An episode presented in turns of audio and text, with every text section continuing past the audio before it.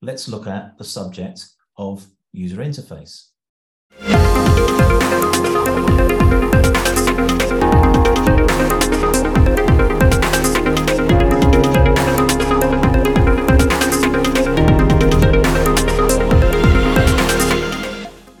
Hi, I'm Ian Thain. Welcome to another SAP Code Talk.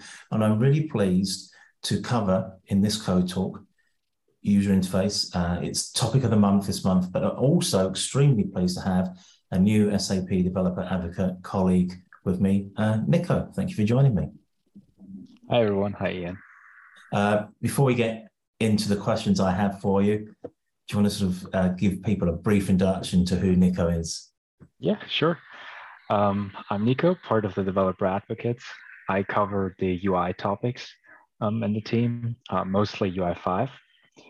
And uh, yeah, previously to joining the team, I actually studied psychology, which is sort of weird, but or at least not, you know, very common for for developers. But um, you know, the way people see the screen and how things move on the screen and the user interface in general is not that far away from, you know, thinking about how the mind itself works. So um, that's how I make sense of that transition, at least in my head.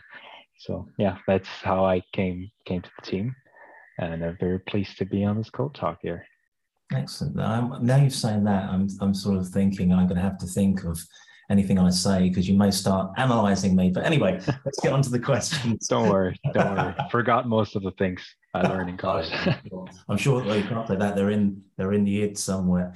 Um, so you mentioned uh, UI5, right? So one of the things that our viewers may have spotted is the advocates team has started or have over the last few months been putting together something called two minutes of series. And Nico, you cover two minutes of SAP UI5. So can you sort of explain to our viewers why you did that specifically with UI5 and maybe a little bit broader with the with regard to the advocates team? Yeah, sure. So generally, um, the advocates, uh, you know, we sat down beginning of the year and we thought, okay, what do we what do we want to do this year? And we thought that it would be a good idea to cover the basics because in the past we've covered the um, hottest, the latest and greatest things that SAP has to offer but we sometimes lacked with the fundamentals. And new developers you know joining the ecosystem sometimes struggle to to get started with things. So for UI5 I thought it would be a good idea to have a, playlist a video series um, covering covering UI5 in very short snippets very short videos that are for beginners in UI5 but not beginners in coding overall. So they require some experience in something. Like if you don't know what a terminal is, that's probably not your playlist. But I think there's a, a large group of people that have experience in something, ABAP, um, some other UI technology. It could be anything, but um, haven't worked with UI5. And I think for, for those people, um, we, we needed a, a, a resource, uh, some piece of content, and um, then we came came up, came up with the two minutes off uh, series to to cover that. Excellent. Well, I say, but I think it's psychology. We can all remember plus or minus six items or or numbers or whatever. So I'm sure small snippets of information go down really well. Yeah, and that's how I work as well. Like I I can't process you know 20 minute videos. I forget half of it. Um, so I would much rather have like a one or two minute you know piece of information um, process that, and maybe watch the next one the next day. Um, that's how my mind works. So we'll come back. To, we'll, come back to the, we'll come back to the two minutes of in a second. So okay, you're the developer advocate, really centric around SAP UI5. What is your favorite thing or things in the UI5 framework or, and UI5 itself? Mm-hmm. Yeah, so to you know get quite technical now, I think my, my favorite thing about SAP UI5 or UI5 for that matter, Open UI5 as well, is data binding. Because uh, I don't really see that in other frameworks implemented that well or or also like used as much as in UI5 and it just takes so much work off the developer and it's such a basic but powerful concept plus generally how models work in UI5 and how flexible they are. You, can use them for state management, for your data altogether, like for all those things. Um, and they are everywhere. It's such a simple concept, but I don't really see that that much in other frameworks, or even if you go vanilla JavaScript, you you know have to loop through data like a million times to get something done. But in UI5, you just put a model there, and you know all the, the magic is done behind the scenes. And I really enjoy that, and that takes a lot of work off the developer, and it also you know makes you not make those mistakes yourself. Like you know when you loop through things a million times, you will do mistakes. But with the models, I feel like a lot of you know stress and, and, and work is taken off your shoulders. So that's technically the thing I enjoy most about UI5 or the thing that, you know, whenever I use it, I'm like, oh, that's good.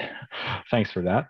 Um, but generally I like or I enjoy the, the whole ecosystem and how um, open source centric everything is because obviously we have SAP UI5, but we also have Open UI5.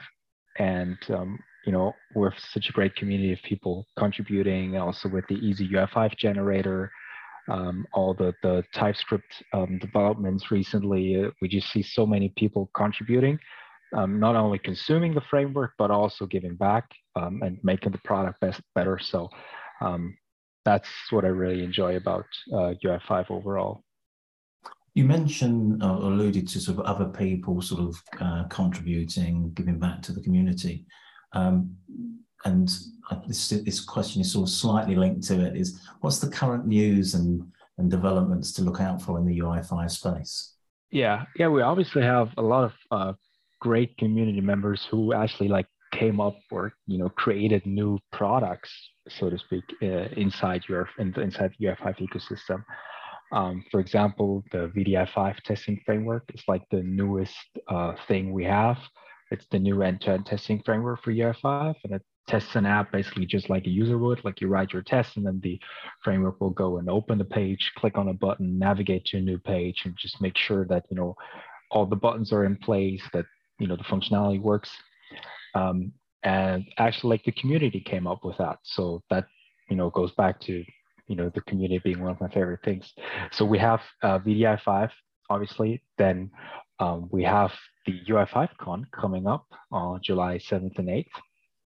Um, unfortunately, all the on-site spots uh, on-site slots are, are taken, um, but everything will be live streamed. So definitely make sure to check that out.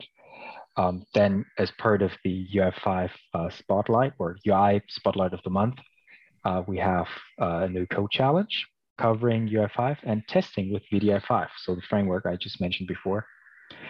And um, yeah, obviously we have the, the, the two minutes videos that I would still consider relatively new.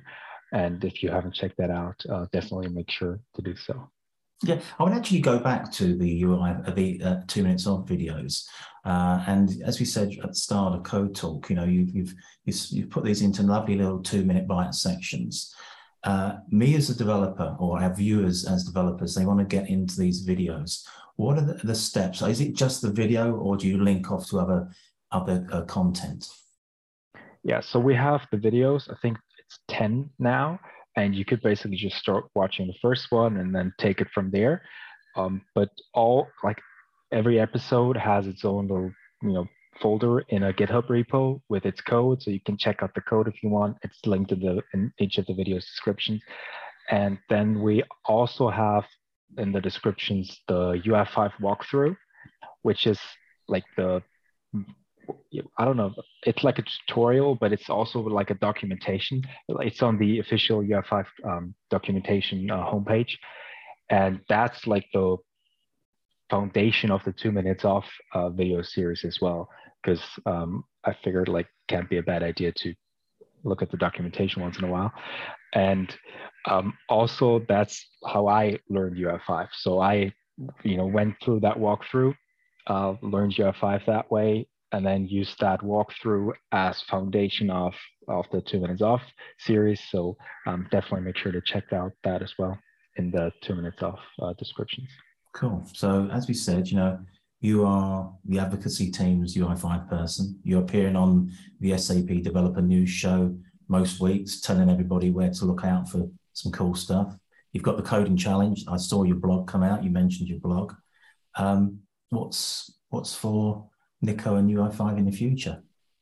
Yeah, um, we actually have code jams coming up again. So um, we are lucky that we can do physical events this year again. Um, and we have the first one on July 1st um, happening. The first one for UI5. There's been one for ABAP already. First one for UI5 is July 1st.